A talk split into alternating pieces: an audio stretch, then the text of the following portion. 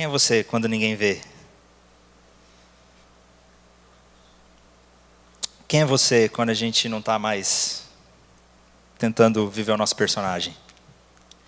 Quando a gente realmente descobre quem nós somos. Né? Sobre isso que eu gostaria de meditar. E eu digo para vocês que eu venho, eu subo hoje aqui para compartilhar essa palavra com vocês com muito temor no meu coração, porque ela vem de algo que Deus vem trabalhado comigo mesmo. E antes disso, eu gostaria de ter um momento de oração. Senhor Jesus, obrigado por esta noite. Obrigado porque o Senhor revela realmente quem nós somos e o Senhor deseja criar uma nova identidade em nós. Então, enche-nos com teu espírito, com a tua palavra. Fale conosco nesta noite e que possamos sair daqui realmente transformados pelo teu evangelho. Em nome de Jesus é que nós oramos. Amém. Aproveitando, só um parênteses, parabéns aos flamenguistas. Né? Que jogo! Eu tava, eu estava assim, tomara que não tenha, não estava torcendo para não ter prorrogação, porque eu tinha que vir para a igreja, né? Ainda bem que não teve. Mas, meus queridos, terça-feira, terça-feira foi um dia bem interessante. Terça-feira eu acordei mal. Sabe aquele dia que você acorda mal? Terça-feira eu acordei com muitas batalhas interiores, batalhas da mente. Era um dia, foi um dia difícil. E eu gostaria de compartilhar com vocês e abrir meu coração com vocês sobre essas crises que muitas vezes eu enfrento. As batalhas da mente que mais me assolam, que mais vêm ao meu encontro, é a respeito da minha identidade, a respeito de quem eu sou. Eu acordei naquela terça-feira com o um sentimento de fracassado, que eu não sou quem eu deveria ser, que eu deveria estar fazendo muito mais do que eu estou fazendo, que eu não alcancei as coisas que eu tinha expectativa de alcançar na minha vida. As pessoas, eu sou uma fraude, eu sou uma fraude, eu sou um impostor. Muitas vezes o meu sentimento é um impostor. Eu sinto, eu já senti, eu sinto que existe ao meu redor uma pressão sobre mim, que eu preciso ser alguém e que eu não consigo ser. E algumas pessoas chegam para perto de mim e eu ouço, assim, eu sei que eu, sei que eu não sou ninguém. Eu, justamente isso que eu estou compartilhando com vocês. Ah, o Felipe, o Felipe vai pregar hoje. Ah, o Felipe, a aula do Felipe, a escola do discípulo. E as pessoas chegam para mim, ah, eu queria visitar a sua célula. No fundo do meu coração eu penso, por favor, não vai. Porque quando você me conhecer, você vai descobrir que eu sou um impostor que eu não sou tudo isso que vocês pensam. E os, as batalhas da minha mente nesse sentido, quando ninguém mais vê, quando eu desço desse, dessa plataforma, quando as luzes se apagam, eu chego na minha casa, as batalhas da mente começam. Você não é tudo isso, você é um impostor, você não presta. Existe uma desilusão dentro de mim, existe conflitos dentro de mim, existe uma pressão sobre mim, existe algo esmagador sobre mim de ser alguém que eu não consigo ser. E muitas vezes a gente encontra escapes para esse tipo de coisa. Onde a gente vai, onde nós estamos tentando construir a nossa, nossa identidade. Porque todos nós des, desejamos desesperadamente ter um senso de importância, um senso de valor. Todos nós queremos ser importantes, todos nós queremos ter esse senso de valor, de que a minha vida vale a pena, a minha vida tem significado, eu não sou um inútil, eu não sou uma fraude, eu não sou um impostor. Todos nós temos esse desejo, todo ser humano anseia por isso, anseia por ter valor. E é isso que define quem nós somos, é isso que define a nossa identidade. Quando as luzes se apagam, quando você chega na sua casa, quando ninguém mais vê, onde você tem encontrado esse, esse senso de valor, esse senso de que minha vida tem significado, de que vale a pena ser vivido. Quantas vezes nas minhas batalhas eu tento fugir para outras coisas, eu me sinto que eu não estou bem, que eu não. Cara, eu não sou, que, que, se vocês me conhecessem, se as paredes do meus quartos pudessem falar, se vocês vissem realmente como é a minha alma, vocês descobririam essas batalhas que eu vivo. Então, a gente fica, eu fico angustiado, eu ficava angustiado. Terça-feira de manhã foi um desses dias, a última terça-feira, foi um desses dias em que eu estava desse jeito. Quantas vezes eu já busquei escape em ficar o dia inteiro assistindo Netflix? Quantas vezes eu já busquei escape na pornografia? Quantas vezes eu já a gente tenta encontrar um significado para a nossa vida. Um, um negócio tipo, ah, é, vale a pena, vale a pena ser vivido, né? A gente precisa desse senso de valor. E, e na terça-feira, gente, Deus, ele tem senso de humor, sabia? Eu creio que Deus tem um senso de humor, ele é meio irônico às vezes com a gente. Nessa terça-feira pela manhã eu estava conversando com Yuri, E, e no meio da conversa ele falou: Ah, cara, eu vou precisar, se possível, que você pregue sábado no culto. Deus está de sacanagem, né? Ele tem esse, esse senso de humor com a gente, assim. O sentimento que eu estava tendo é justamente desse tipo. E eu fui orar e comecei a orar e a ter tempo com Deus e Deus me deu essa palavra. Deus me deu essa reflexão sobre onde nós estamos construindo a nossa identidade. Quem é você? Quem é você de verdade? O que, que te traz valor? O que, que te traz significado? Né? Onde nós estamos tentando construir o nosso senso de valor e o nosso senso de significado? Eu tenho percebido que na nossa cultura, nos tempos em que nós vivemos, existe uma, uma pressão, mas existe, a nossa cultura diz que você precisa construir a sua identidade sozinho, que você precisa descobrir quem você é. Já viu algo parecido? Seja quem você é, viva os seus sentimentos, olhe para o seu interior, descubra aquilo que você deseja, aquilo que você sonha. Não se importe com a opinião dos outros, né?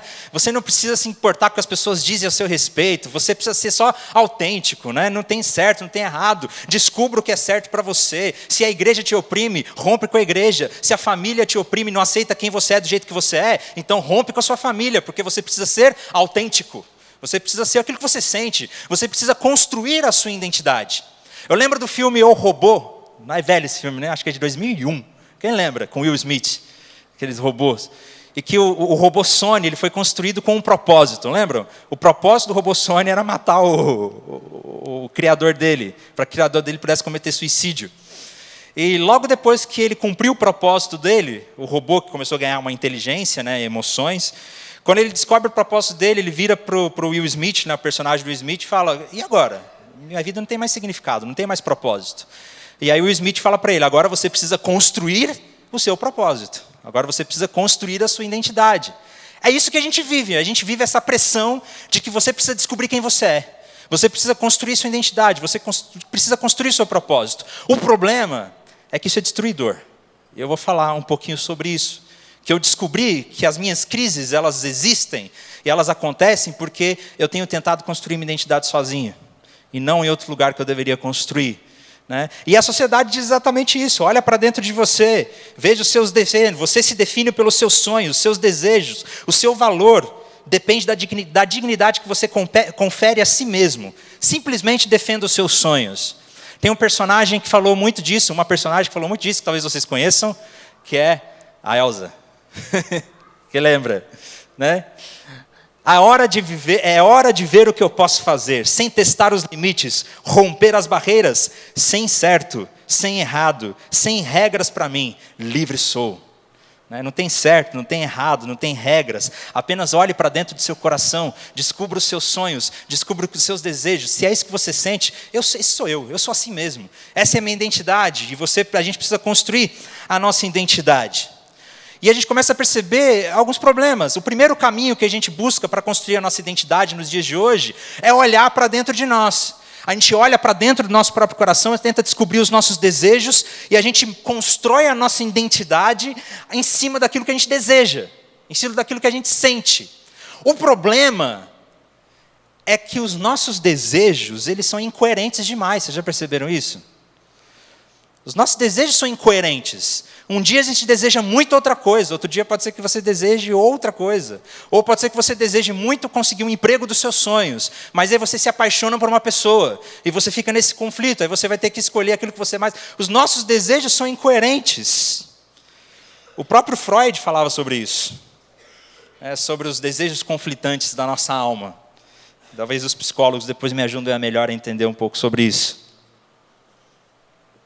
Inclusive, um sociólogo, Philip Rieff, que comentando sobre Nietzsche, inclusive, sobre Nietzsche não, perdão, sobre Freud, ele disse: Não nos sentimos felizes porque estamos frustrados. E estamos frustrados porque somos, antes de qualquer coisa, combinações infelizes de desejos conflitantes. A civilização pode, na melhor das hipóteses, alcançar um equilíbrio de descontentamentos. Porque a gente sempre vai viver descontente, porque os nossos desejos eles são conflitantes. Eles são conflitantes, os nossos desejos mudam o tempo todo. E primeiro que é incoerente. O segundo é que construir a nossa identidade, o nosso senso de valor, olhando para dentro de nós, é ilusório. É uma ilusão. Vocês estão comigo? Está meio complicado. Estou entrando meio coisa de filosofia, né? de identidade.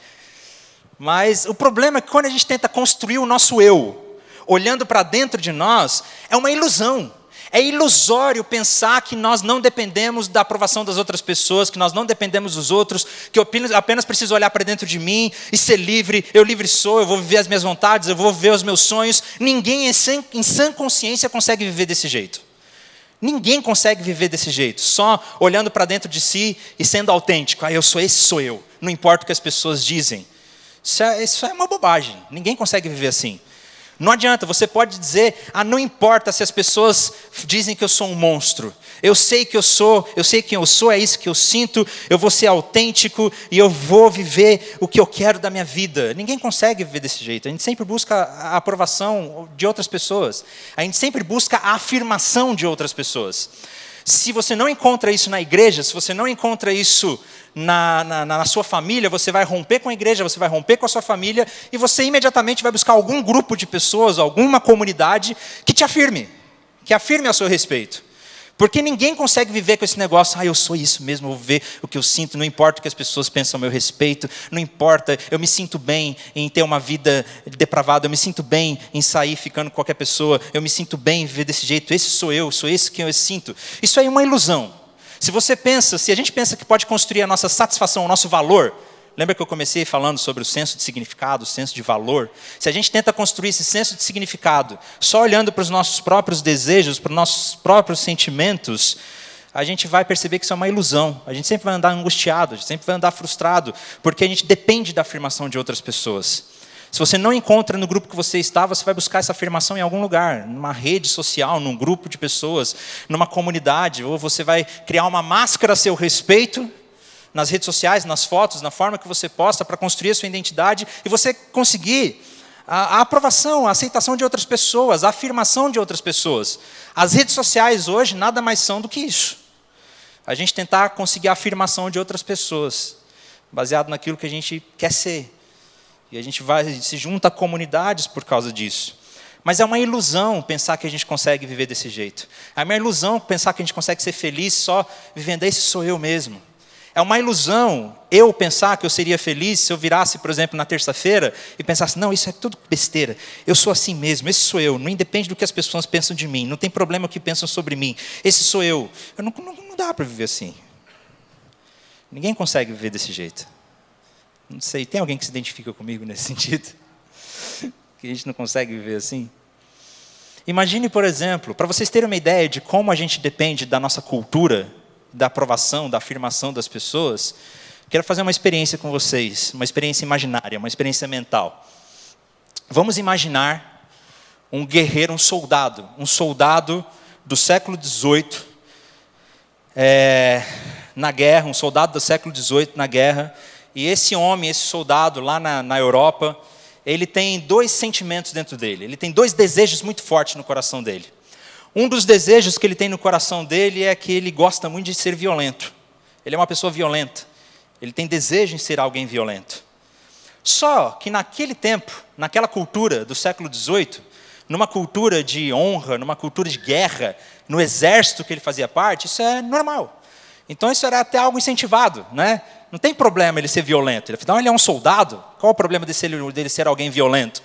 Então, provavelmente, ele diria para si mesmo: Esse sou eu.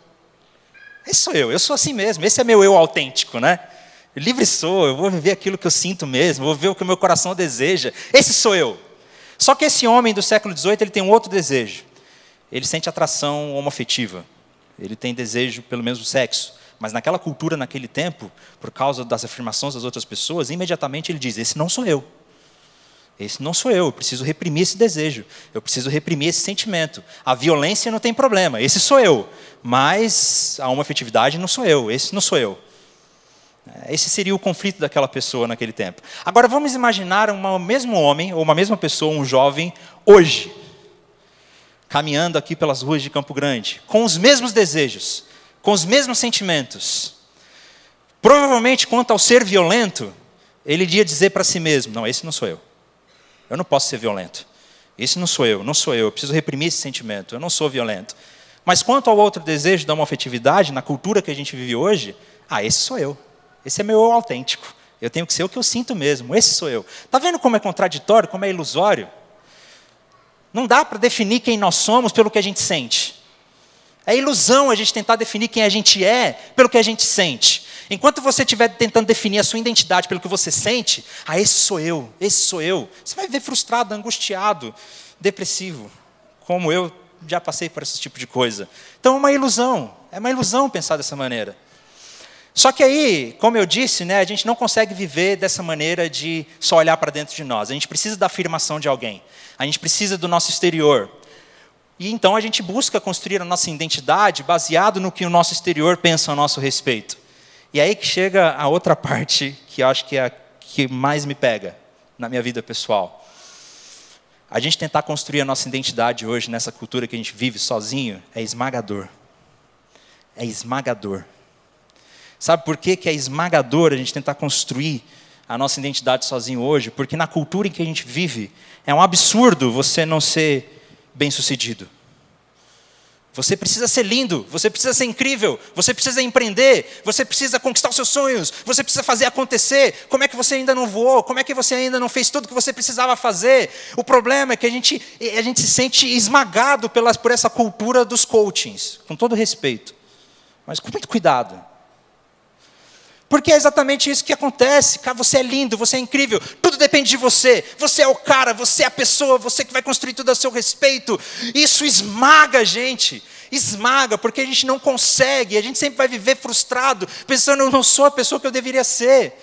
E aí eu olho para o Instagram de outros teólogos, de professores, de pessoas que eu admiro, e eu vejo gente mais jovem que eu, já formada em filosofia, eu penso, eu não, não consegui alcançar esse tipo de coisa, e eu fico lá naquela terça-feira de manhã, eu sou uma fraude, eu sou uma fraude, eu sou um hipócrita, eu não sou o que eu deveria ser, as pessoas colocam muita expectativa em mim, eu não vou conseguir, porque a, a tentar construir a nossa identidade dependendo do que as pessoas pensam a nosso respeito, é esmagador demais. É esmagador a gente se sente mal. Eles dizem, né, você tem de ser lindo, você precisa ter estilo, você precisa ser uma pessoa realizada. Eles têm de pensar que você é assim, que você está conquistando esse tipo de coisa. Você precisa se esforçar mais para poder alcançar esse tipo de coisa. E aí o problema, o problema desse tipo de cultura que a gente vive, o problema desse tipo de cultura que a gente vive é que vai acontecer, sabe o que vai acontecer? A gente vai criar um personagem. Igual aconteceu no, no, no clipe que a gente acabou de assistir. Como existe uma pressão muito grande da nossa cultura para a gente ser alguém, para a gente ser muito bem sucedido, para você encontrar o seu eu autêntico, para você descobrir quem você é, descubra quem você é, descubra a sua identidade, vive esse tipo de coisa, a gente vai viver tão angustiado que a gente vai criar uma máscara a nosso respeito, a gente vai criar um personagem para viver. E aí a gente cria um personagem nas redes sociais, no seu Instagram, na, na, na, nossa família, na igreja, em todo lugar que a gente vive. E quando os holofotes se apagam, quando a gente deita na nossa cama, a gente começa a entrar em crise e em desespero sobre quem realmente nós somos. E a gente descobre que a gente não está conseguindo ser quem a gente deveria ser. A gente não está conseguindo viver a vida que a gente deveria viver. Eu tenho certeza absoluta, eu vou dizer isso porque a Bíblia fala sobre isso, então eu vou dizer em outras palavras, mas a Bíblia fala que todos nós somos pecadores, todos pecaram e separados estão da glória de Deus. Agora eu vou dizer isso de uma maneira que você entenda. Todo mundo aqui sabe que deveria viver uma vida e você não está conseguindo viver a vida que você deveria viver. Você não está conseguindo, você não é aquela pessoa que você deveria viver. Você fica nesse sentimento. Eu deveria viver uma vida que eu não estou conseguindo viver. E aí a gente cria uma máscara ao nosso respeito, mas quando a gente está sozinho, as máscaras caem, né? Aí a gente, quem sou eu de verdade? Onde eu estou construindo a minha identidade? Onde eu estou construindo o meu senso de valor, o meu significado? A gente se desespera. Foi exatamente como eu estava me sentindo naquela terça-feira de manhã. Alguém aqui se identifica comigo? Ai, que bom. Eu não estou sozinho. Se identificar comigo nesses sentimentos. E eu comecei a meditar sobre isso, então eu gostaria de trazer uma palavra sobre o que Deus diz a esse respeito. Sobre o que o Evangelho diz a esse respeito. Sobre quem você é. Sobre quem nós somos e onde nós vamos construir o nosso senso de identidade, de valor e de propósito. na cultura de hoje, como eu estava dizendo, na nossa cultura a gente tenta construir a nossa identidade com dois caminhos. Basicamente por dois caminhos. A gente tenta construir a nossa identidade olhando para dentro de nós, para os nossos desejos, nosso ser autêntico. E o outro caminho é olhando para o nosso exterior, depender do exterior para se sentir bem aceito pela comunidade, ou tentar construir esse personagem de quem nós somos. Ou então nós depositamos a nossa esperança, essa é uma outra coisa que acontece muito. A gente deposita a nossa expectativa de valor em outra pessoa, num relacionamento, por exemplo, num parceiro romântico, em uma pessoa que. Então é um amor, então vamos ver o amor. O amor é o que importa. Só que eu já disse isso aqui outras vezes, né? Ninguém suporta o peso de te fazer feliz. Ninguém suporta o peso de te fazer feliz, nenhuma pessoa. A, a, a pessoa que você colocar a expectativa de, de, de, valor vai frustrar você, vai decepcionar você da mesma maneira. A gente vai se sentir frustrado da mesma maneira. Então, o que, que, eu, o que, que eu tenho pensado? O que, que a gente descobre sobre a gente tentar construir a nossa identidade sozinho? Quando a gente tenta descobrir a nossa identidade sozinho, a gente descobre que tudo isso é contraditório demais, que é ilusório demais, a gente não consegue, que é esmagador. Esmaga, gente esmaga sobre quem a gente deveria ser. E aí a gente vive mal, como eu estava naquele dia. Mas graças a Deus pelo Evangelho de Jesus Cristo, que traz uma terceira alternativa, que é a alternativa de olhar para o alto, que é a alternativa da gente tentar descobrir a nossa identidade em outra pessoa, que a gente tentar encontrar o nosso senso de valor e significado. Como eu disse, lembra que eu falei que ninguém consegue viver sem alguém afirmar seu respeito? Quando a gente tenta encontrar em pessoas humanas essa afirmação, a gente se frustra. Mas graças a Deus existe alguém que é perfeito e imutável e que sempre vai afirmar quem você é e a aceitação que nós temos. Eu gostaria de começar com um texto de 1 Coríntios, no capítulo 4, em que o apóstolo Paulo faz algo interessante. Ele fala algo interessante. Ele está se defendendo ali, fazendo, escrevendo a primeira carta aos Coríntios. E o contexto ali eram alguns conflitos que estavam acontecendo, mas esse versículo me chama atenção. Esse versículo me chama muita atenção a respeito da nossa identidade, sobre quem nós devemos ser e quem nós somos de verdade. E o apóstolo Paulo ele vai dizer assim, olha, pouco me importa ser julgado por vocês ou qualquer tribunal humano. É, primeiro, pouco me importa ser julgado por vocês ou por qualquer tribunal humano, o apóstolo Paulo está dizendo: olha, primeiro, eu quero dizer para vocês que a minha identidade, quem eu sou, não depende do que você pensa a meu respeito.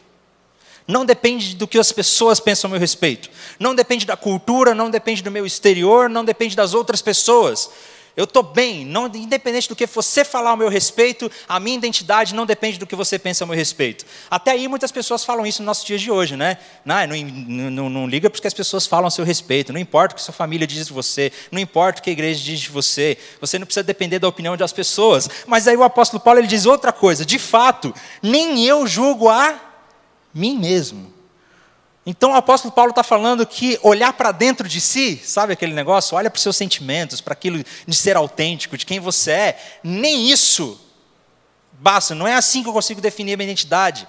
Paulo está dizendo: não importa o que os outros pensam a meu respeito, não importa o que eu penso a meu respeito. Por mais que a minha consciência esteja limpa, né? por mais que, embora em nada minha consciência me acuse, nem por isso justifico a mim mesmo. E aí vem o segredo de tudo, qual que é? O Senhor é quem me julga. O Senhor é quem me julga. Gente, isso é precioso demais. Isso é incrível demais. Ele está dizendo: não importa o que as pessoas dizem ao meu respeito, não importa o que eu penso ao meu respeito, porque muitas vezes o que eu penso ao meu respeito não é suficiente, como eu contei da minha experiência. Não importa o que as pessoas dizem, não importa o que eu penso a meu respeito, importa o que Deus pensa sobre mim. E o que é que Deus pensa sobre nós?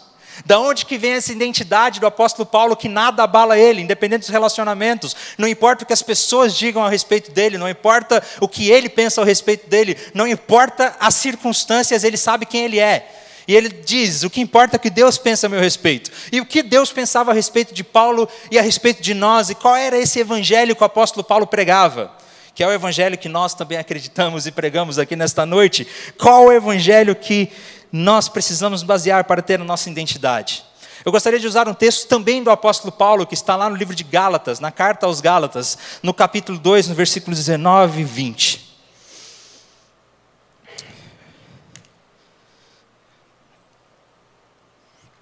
Fazer uma pausa aqui. Fala muito rápido, né, gente?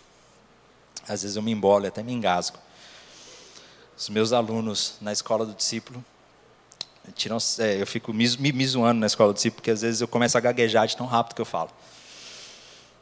Pois, por meio da lei, eu morri para a lei, a fim de viver para Deus. Fui crucificado com Cristo. Assim, já não sou eu quem vive, mas Cristo vive em mim. A vida que agora vivo no corpo, viva pela fé no Filho de Deus, que me amou e se entregou por mim. Meus irmãos, eu vou ler esse texto de novo. Pois, por meio da lei, eu morri para a lei, a fim de viver para Deus. Fui crucificado com Cristo. Assim já não sou eu quem vive, mas Cristo vive em mim. A vida que agora vivo no corpo, vivo-a pela fé no Filho de Deus, que me amou e se entregou por mim. Esse texto é maravilhoso. O apóstolo Paulo, lá na carta de Gálatas, ele está discutindo sobre a religião, sobre a religiosidade. A religião diz e muitos de nós, abrindo um parênteses aqui, muitos de nós tentamos construir a nossa identidade na religião. A gente tenta construir a nossa identidade baseada em vir na igreja e fazer coisas para Deus. E Paulo estava falando justamente sobre isso.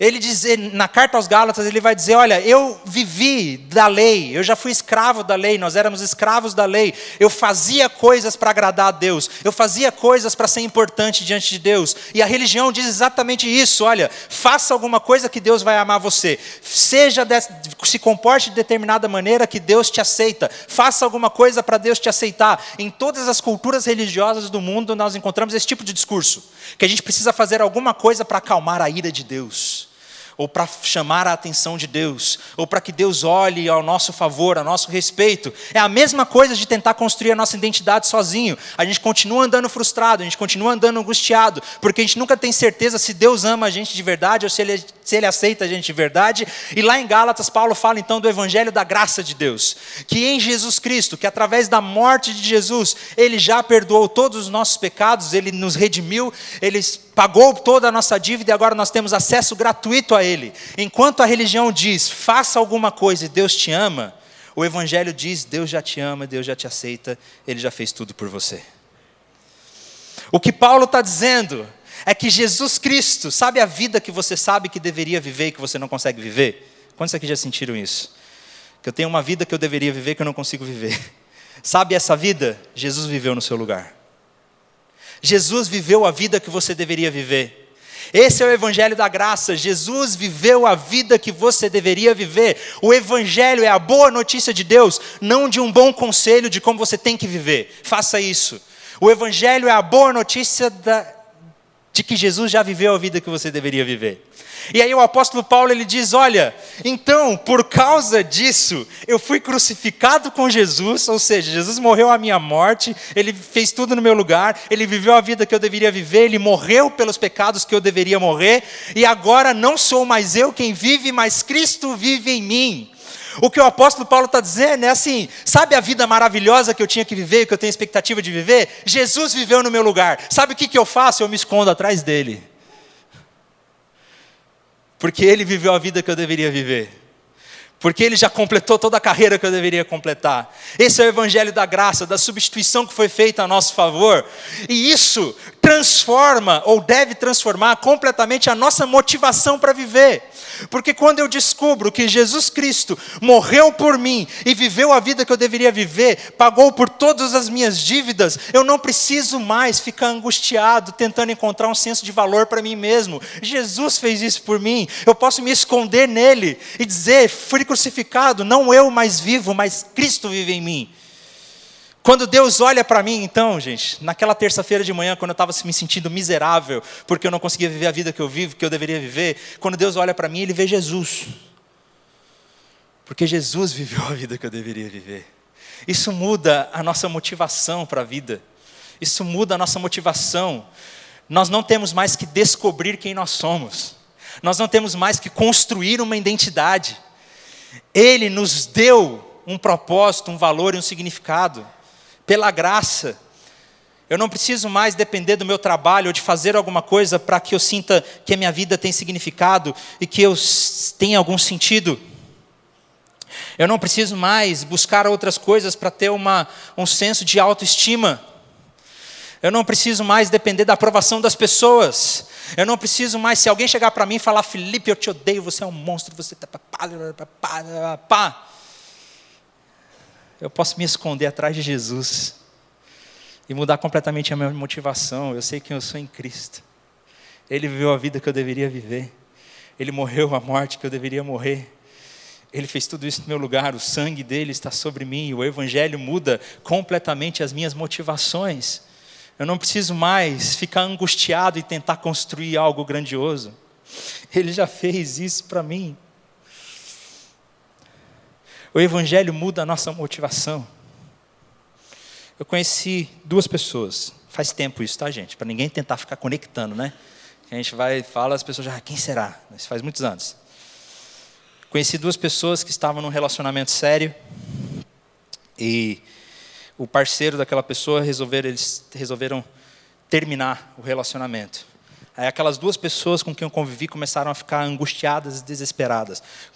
E tristes, né? decepcionadas. Como é que ele terminou comigo? Essa coisa toda. Né? Não, não era minha vida, minha paixão. Aquela coisa toda tal. Depois de um tempo de aconselhamento e tudo, as duas pessoas tomaram dois rumos totalmente diferentes. Uma das pessoas abriu mão da comunhão com Deus, da vida em comunidade, foi tentar encontrar os sonhos dele, os desejos, daquela coisa toda. E, tipo, acabou se desviando, legal, por causa daquela frustração. Não conseguiu superar aquela frustração. Não conseguiu superar aquela frustração, porque aquele relacionamento era tudo para ele. Né? Aquele relacionamento era para aquela pessoa, era que dava significado, sentido de valor para aquela pessoa. Mas graças a Deus a outra pessoa teve uma experiência profunda com Jesus. E a experiência que ela teve com Jesus foi justamente: Jesus viveu a vida que eu deveria viver, e a minha motivação muda, Ele é a fonte da minha alegria. Eu não preciso depender de outras pessoas para encontrar o meu significado. Jesus é quem traz o significado. E aquela pessoa conseguiu ficar bem. Ela, claro, ficou triste, passou pelo período do luto, aquela coisa toda, e ficou bem, porque sabia que o senso de valor dela não vinha de outra pessoa, mas o senso de valor dela vinha do Evangelho de Jesus Cristo. O Evangelho muda as nossas motivações. Eu não preciso mais me sentir superior às outras pessoas para achar que eu tenho algum valor. Porque isso é uma outra coisa que acontece no nosso meio, né? Isso é uma outra coisa que acontece no nosso meio. O Rousseau, o sociólogo Rousseau falou sobre isso, sobre essa política da exclusão, que a gente busca encontrar pessoas que são inferiores a gente ou são piores do que a gente para que a gente tenha um senso de significado de que eu sou melhor do que outra pessoa. Isso acontece. Mas o evangelho muda essa motivação, porque no evangelho nós descobrimos que eu não sou nada, que eu não tenho nada perante Deus. Mas ele viveu a vida que eu deveria viver. Isso me traz uma profunda humildade de saber que a minha salvação não veio de mim mesmo, mas ao mesmo tempo me dá uma tremenda coragem de viver a vida sem depender de sonhos de outras pessoas, sem depender da aprovação de outros, ou sem depender do que as pessoas vão pensar ao meu respeito, porque Jesus viveu a vida que eu deveria viver. Lembra que eu falei que a gente precisa de alguém para afirmar quem nós somos? Jesus Cristo afirma quem você é.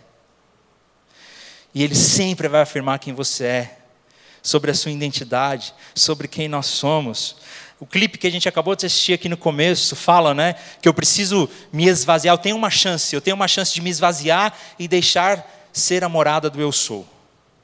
Porque ele está falando justamente esse versículo, eu preciso me esvaziar. Qual é a chance, qual é a esperança que nós temos? Nos esvaziarmos para que Jesus habite em nós e a gente se esconda atrás dele e o sangue dele nos cubra. Imagina como seria viver desse jeito. Você consegue ter noção do que significa o Evangelho para as nossas vidas? Você consegue ter noção do que significa o Evangelho para a sua vida? Você não precisa mais viver angustiado sobre quem você vai ser, ou sobre as coisas que você faz, ou sobre quem você deveria ser. Jesus já fez tudo isso por você. Isso traz uma nova motivação para viver. Agora eu trabalho, eu trabalho e me esforço para trabalhar, não para ser alguém, mas eu já sou alguém em Jesus, então eu trabalho para fazer o mundo melhor para poder trazer dignidade para as pessoas. Eu me relaciono com uma pessoa, eu começo um relacionamento de namoro, um noivado, um casamento, não para ser feliz ou para encontrar satisfação na minha vida. Eu já fiz isso em Jesus, Jesus já fez isso por mim. Eu entro no relacionamento para transbordar e fazer a outra pessoa feliz. e para poder abençoar a vida dela. Eu não preciso mais usar as redes sociais para montar uma máscara sobre quem eu sou. Jesus já viveu a vida que eu deveria viver. Olha como as motivações do nosso coração mudam por causa do Evangelho. Isso é maravilhoso. O Evangelho muda as nossas motivações. E o Evangelho nos dá uma nova identidade. Ele nos dá uma nova identidade. Uma identidade que a própria Bíblia diz a seu respeito, por exemplo, quando Deus criou todos nós, que você é a imagem e semelhança de Deus, você tem significado, você tem valor, como diz no texto de Gênesis. Mas tem algo mais impressionante que o Evangelho faz por nós, que também está na carta aos Gálatas, que o apóstolo Paulo falou. Mas, quando chegou a plenitude do tempo, Deus enviou seu filho, nascido de mulher, nascido debaixo da lei, a fim de redimir os que estavam sob a lei, para que recebêssemos o quê? Adoção de filhos. E porque vocês são filhos, Deus enviou o Espírito de seu Filho aos seus corações, a qual clama, Abba, Pai. Assim você já não é mais escravo, e por mais filho, e por ser filho, Deus também o tornou herdeiro. Isso é maravilhoso. Já pensou no significado, nas consequências de nós sermos adotados como filhos? Como filho de Deus. Paulo está dizendo: olha, você não precisa mais ser escravo, porque todos nós somos escravos, ou estávamos como escravos escravo do pecado, ou escravo de nós mesmos, escravos desse sentimento que eu preciso ser alguém, escravo dessa construção da minha identidade, escravos das terças-feiras pela manhã e que eu me sinto mal quando acordo, porque eu sei que eu não deveria, não estou vivendo a vida que eu deveria viver. A gente se torna escravo dessas coisas. E o apóstolo Paulo está dizendo, o Evangelho nos diz, a boa notícia do Evangelho diz que Jesus viveu a vida que você deveria viver, e agora ele te libertou da escravidão e te adotou como filho. Pensa um pouquinho mais sobre o que significa ser filho de Deus. Filho. Um filho não, um filho não precisa, pelo menos um filho amado, uma família estruturada. O filho não precisa se perguntar: será que meu pai me ama? Será que eu sou aceito? Será que eu sou amado? Ele sabe que é amado. Ele sabe que ele é aceito. Ele quer chamar a atenção do pai. Eu me lembro de algumas situações quando eu era criança. Eu sempre morri de medo de agulha. Sempre. Confesso que até os dias de hoje. Eu já fiz um escândalo na escola, sabia? Eu vou confessar, eu já fiz um escândalo na escola. Porque estava tendo vacinação na escola coletiva, o pessoal foi lá na escola para vacinar. Eu fiz um escândalo, porque eu não queria, porque eu morria de medo. Na verdade, eu sempre eu morro de medo de agulha. Hoje é um medo que eu venço, né? Eu vou. Mas eu sempre morri de medo de agulha. É um negócio tão simples. Mas, e eu lembro que meus pais, meu pai, quando ele precisava fazer um exame, tomar alguma injeção, ele olhava no meu olho e falava, confia em mim, confia em mim, vai ficar tudo bem. E eu conseguia confiar. Porque era meu pai que estava falando. Você foi adotado como filho. Você é filho de Deus. Nós fomos adotados como filho de Deus naquela cruz. Isso nos deu acesso a Ele e a toda a herança dele. É aí que nós construímos a nossa identidade. Construímos não, é aí que nós descobrimos a nossa identidade. Uma identidade que Ele te deu, uma identidade de quem nós somos nele. Filho de Deus. Quem sou eu? Quem sou eu? Sou filho de Deus, me escondido atrás de Cristo.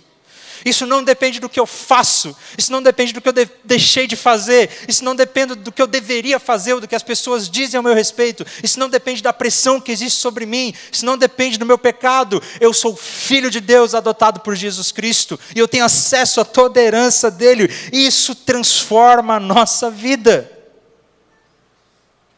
Isso nos dá um novo senso de significado, de segurança. Aquela música, a gente canta aquela música tão sem prestar atenção, né? Escolhido, perdoado, eu sou quem dizes que eu sou. É isso, você é quem Deus diz que você é. É aí que a nossa identidade é descoberta. A gente não tem, você não precisa suportar o peso de construir a sua própria identidade.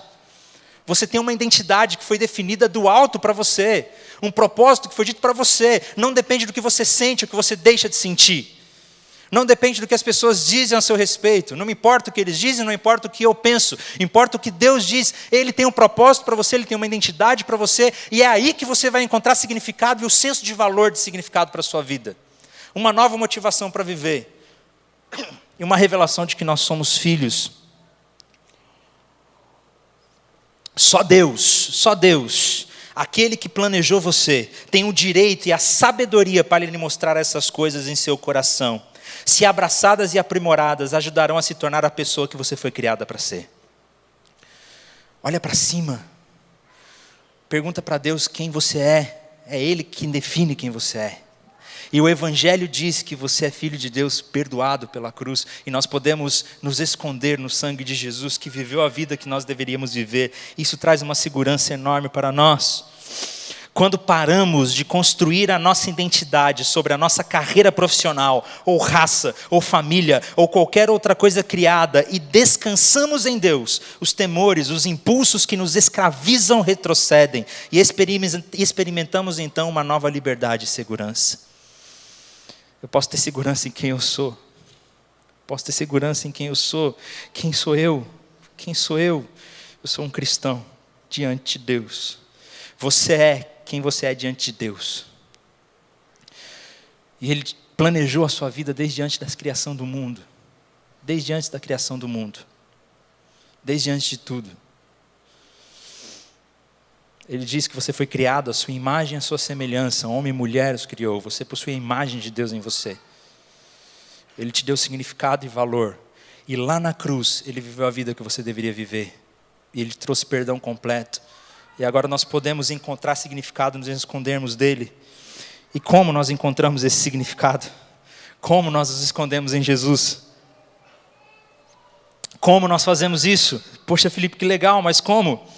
O paradoxo é que nós encontramos o nosso verdadeiro eu quando nós nos humilhamos e abrindo mão e abrimos mão do direito da autodeterminação de determinar quem nós somos e seguindo a Jesus.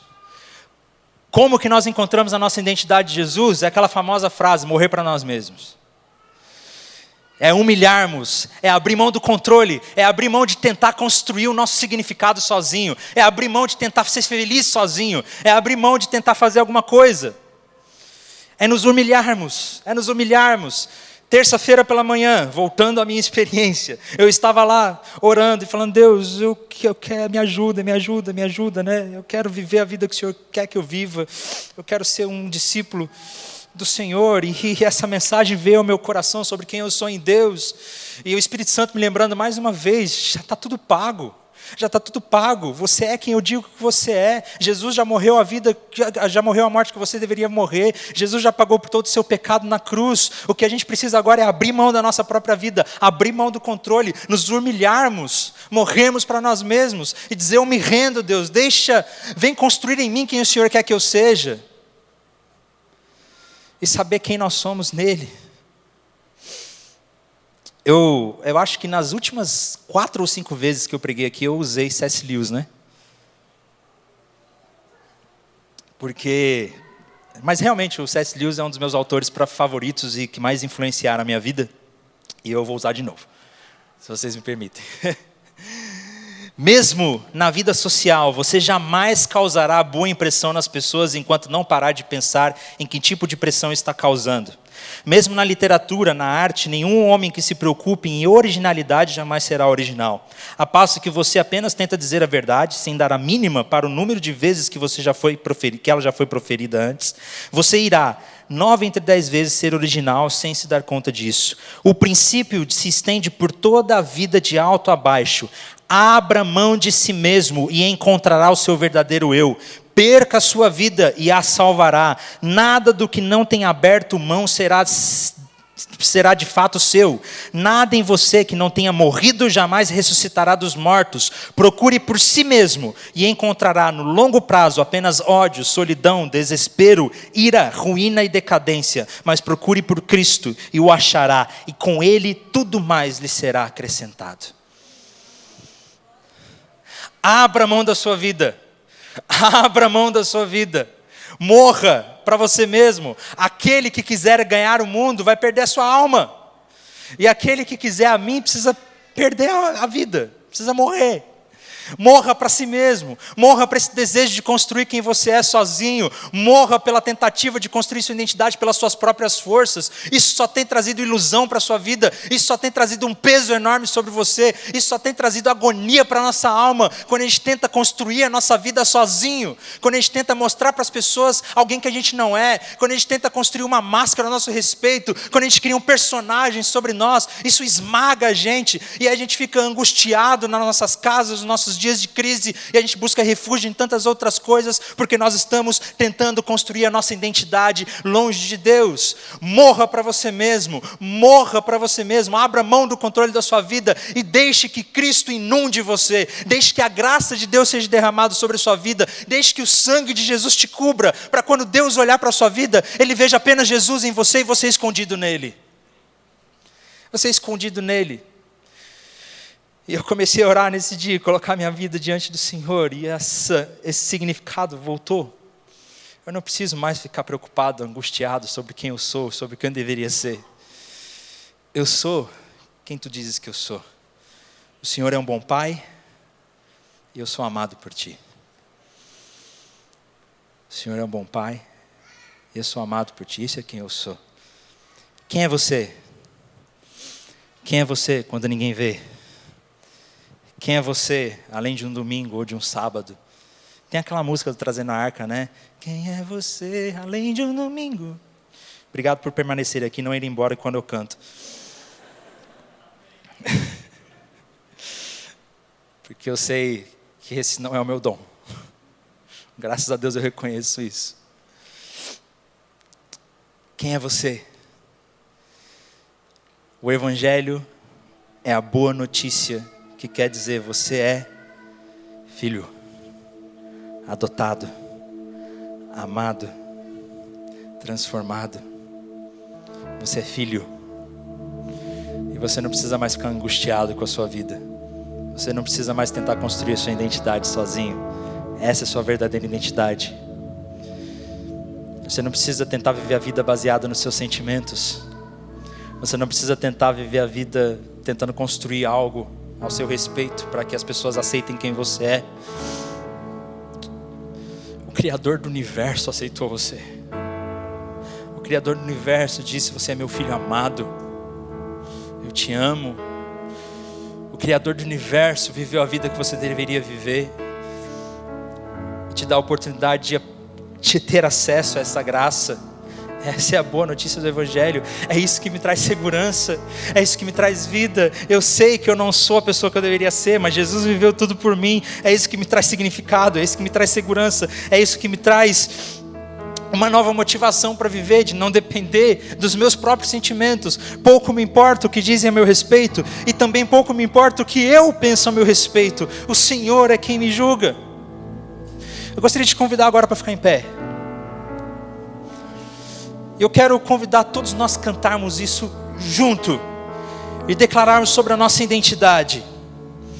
Essa música, esse refrão dessa música é maravilhoso porque fala sobre qual é a nossa identidade. Gostaria de pedir ajuda da banda para puxar, porque se eu tentar cantar aqui não vai ser legal. Mas vamos cantar todos juntos esse refrão.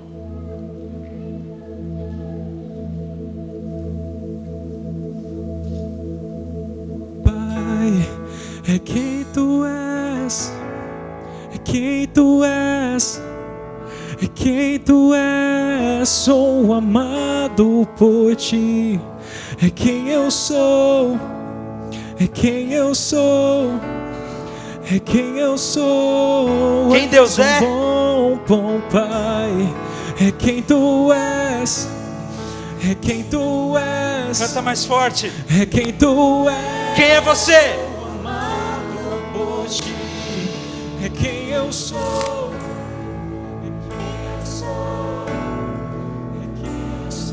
Quem. É Deus é?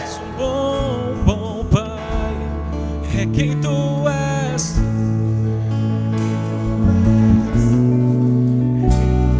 Quem é você? Por ti, é quem eu sou. Mais forte, mais forte. Quem Deus é?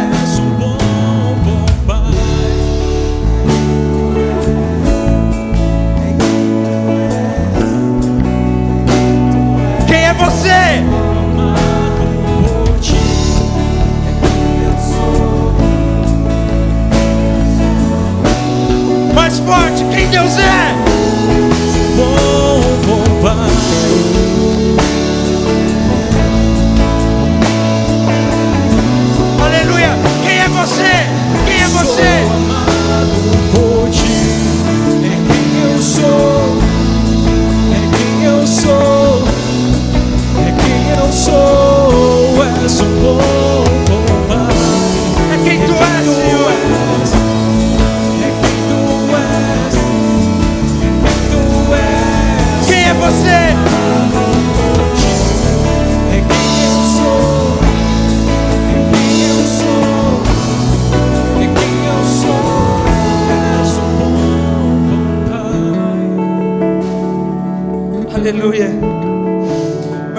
gostaria de orar com você. E se você tem se sentido como eu me senti, se você tem sentido um peso sobre você, se você às vezes sente que você é uma fraude, que você é um impostor, que você não está conseguindo viver a vida que você deveria viver, se você sente esse desespero, essa pressão, essa angústia sobre você, vem aqui na frente para a gente orar junto, vem declarar isso. Eu sou filho, tu és o bom, bom Pai. Eu sou amado por Ti, é quem eu sou. Que a nossa identidade esteja definida nele.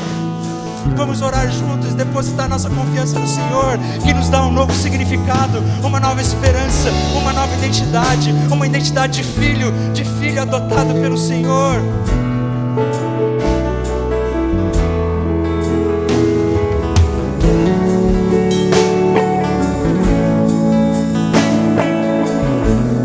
Aleluia. Continue cantando, continue declarando isso.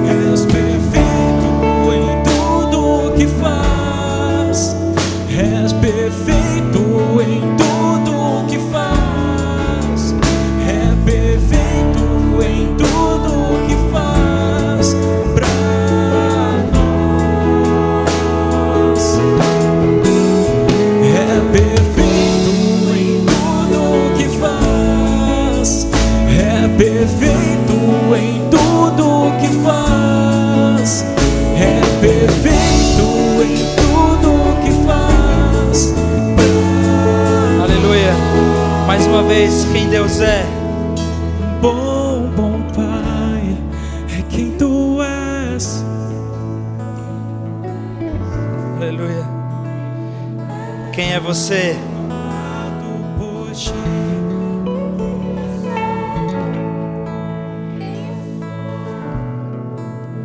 Aleluia. Senhor Jesus. Senhor Jesus. Nós nos rendemos diante do Senhor e clamamos reine sobre nossas vidas. Pai, transforma, transforma o nosso coração e o sentimento de paternidade que existe no Senhor. Abra os nossos olhos para reconhecermos que somos filhos, filhos amados, que a nossa identidade foi completamente transformada, que é no Senhor que nós encontramos quem nós somos, que é no Senhor que nós somos redefinidos, que o Senhor Jesus viveu a vida que nós deveríamos viver, que não existe mais condenação sobre nós, não existe mais um peso sobre nós, não existe uma responsabilidade que a gente precisa construir algo sozinho. O Senhor fez tudo isso por nós, em nosso favor. Isso é graça, é graça que foi derramada sobre as nossas vidas. Por isso nós nos confessamos, confessamos os nossos pecados, morremos para nós mesmos, abrimos mão da nossa independência, abrimos mão do nosso desejo de ser nós mesmos, abrimos mão do nosso desejo de ser autêntico. Nós queremos ser quem o Senhor diz que nós devemos ser, Pai. Porque o Senhor já definiu tudo isso e é o único lugar onde nós encontramos verdadeiro valor e significado para as nossas vidas. Obrigado por essa noite tão preciosa. Obrigado por esse momento tão precioso. Obrigado pelo teu evangelho que nos traz restauração e salvação e nova identidade. Nós te louvamos e agradecemos em nome de Jesus. Amém.